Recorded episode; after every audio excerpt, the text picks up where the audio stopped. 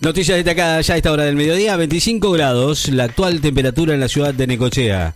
50% de humedad, vientos del norte a 22 kilómetros en la hora.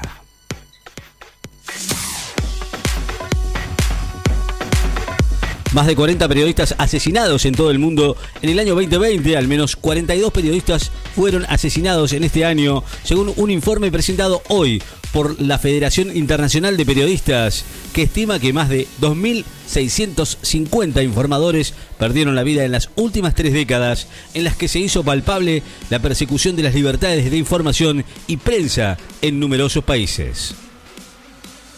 El presidente anunció que funcionaron, eh, funcionarios viajan a Rusia en próximos días para firmar el contrato. El presidente Alberto Fernández anunció que en los próximos días va a viajar a Rusia. Funcionarios argentinos, luego de que ayer se firmara el contrato con ese país para la provisión de la vacuna contra el COVID-19. Comenzó en diputados la sesión para tratar la legalización del aborto y el plan de los mil días. España reconoce que el número de muertos por coronavirus superó los 45.000 entre marzo y mayo. El número estimado de muertos superó los 45.600, lo que representa una diferencia de más de 18.500 en relación al balance oficial que había entregado el gobierno hasta esa fecha, indicó hoy el Instituto Nacional de Estadística. Moró, tengo la convicción de que va a haber una media sanción. La vicepresidenta del bloque de Frente de Todos, Cecilia Moró, dijo que tiene la convicción de que va a haber media sanción al proyecto de la legalización de la interrupción voluntaria del embarazo, que hoy trata la Cámara Baja y estimó que la norma se va a aprobar entre las 4 y las 6 de la mañana. Murió el banquero Joseph Zafra, el hombre más rico de Brasil, el hombre más rico de Brasil, el banquero Joseph Zafra con una fortuna valuada en 23 mil millones de dólares. Falleció hoy, a los 82 años, en la ciudad de San Pablo, informó su oficina de prensa. África critica la desigualdad en el acceso a vacunas contra el coronavirus. Mientras el mundo observa el comienzo de las primeras vacunaciones masivas contra el COVID, el máximo funcionario de salud de África advirtió hoy que el continente podría no ver las vacunas hasta después del segundo trimestre del año 2021 e instó a la ONU a convocar una sesión especial para discutir la distribución ética y justa. Lamens fue el fin de semana largo y la próxima temporada de verano fue una buena prueba. El ministro de Turismo y Deportes, Matías Lamens, destacó hoy los altos niveles de ocupación alcanzados durante el último fin de semana largo en la mayoría de los grandes destinos turísticos y también el alto cumplimiento de los protocolos, con lo cual hizo un balance muy bueno de cara a lo que será la próxima temporada de verano en el marco de la pandemia del coronavirus, porque fue una buena prueba.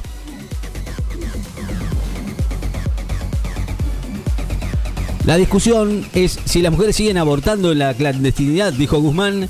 El ministro de Economía respaldó hoy el proyecto de legalización de la interrupción voluntaria del embarazo, que hoy trata la Cámara de Diputados y opinó que lo que está en discusión es si las mujeres siguen abortando en la clandestinidad poniendo en riesgo su vida o si el Estado le brinda condiciones de protección.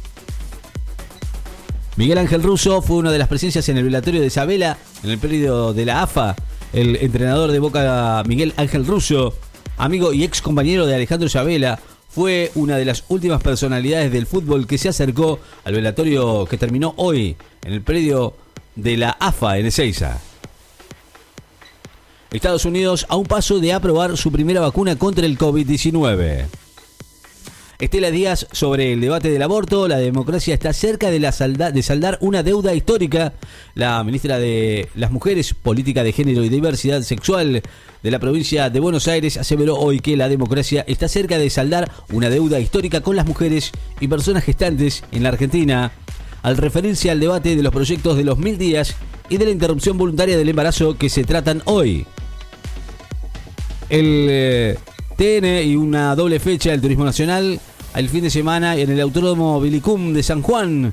El Turismo Nacional con sus clases 2 y 3 va a iniciar mañana su actividad con entrenamientos y clasificaciones para la séptima fecha y octava fecha de su calendario que se van a disputar el sábado y el domingo en el Autódromo El Vilicum, emplazado en la localidad de Albardón, San Juan, y va a compartir el fin de semana con el turismo carretera. El argentino Matías Rosis va a correr la última fecha del Stock Car en el Interlagos. El piloto argentino del equipo de Toyota Gazoo Racing Full Time iniciará mañana la actividad por la última competencia del campeonato de Stock Car brasileño que se va a disputar en el Autódromo de Interlagos en San Pablo, donde es probable que su compañero de equipo, el ex Fórmula 1, Rubén Barrichello, logre su segunda corona en la categoría. Enriquecimiento de millonarios de Estados Unidos durante la pandemia aviva el debate del impuesto a los ricos. La riqueza de los multimillonarios de Estados Unidos aumentó en conjunto más de un billón de dólares desde el inicio de la pandemia del coronavirus, según un estudio, la cual avivó un debate sobre impuestos más altos para los ricos. Kishilov dijo que el Laufer está vivito y coleando y opinó que Cristina fue la más perseguida. Francisco adelanta la misa de gallo este año para cumplir las normas anti-coronavirus. El Papa Francisco adelantará dos horas la denominada misa de gallo de este año, que se celebra en la noche del 24 de diciembre para cumplir las normas dispuestas por el gobierno italiano en todo el país para mitigar el impacto de la pandemia del coronavirus.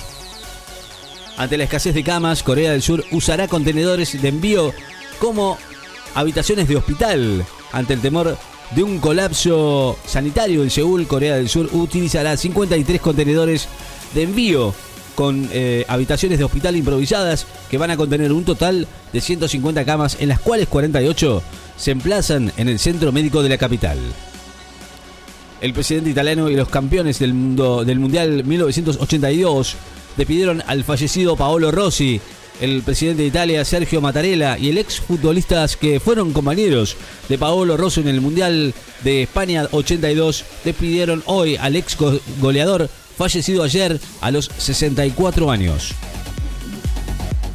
Brasil reporta el primer caso comprobado de reinfección de coronavirus. Brasil registró el primer caso comprobado y documentado de reinfección de coronavirus en una trabajadora del área de salud de 37 años del estado de Río Grande do Norte, en el norte del país, informaron hoy las autoridades sanitarias. Sudáfrica confirma el ingreso de la segunda ola en la pandemia. Sueli Mike Mixe, el ministro de Salud de Sudáfrica, confirmó el, que el país más afectado de África ya se encuentra inmerso en la segunda ola de la pandemia del coronavirus después de sumar en el último día más de 6.700 contagios. La temperatura en la ciudad de Necochea 26 grados, la humedad 48%, vientos del este a 30 kilómetros en la hora. Noticias destacadas en la FM Estás informado.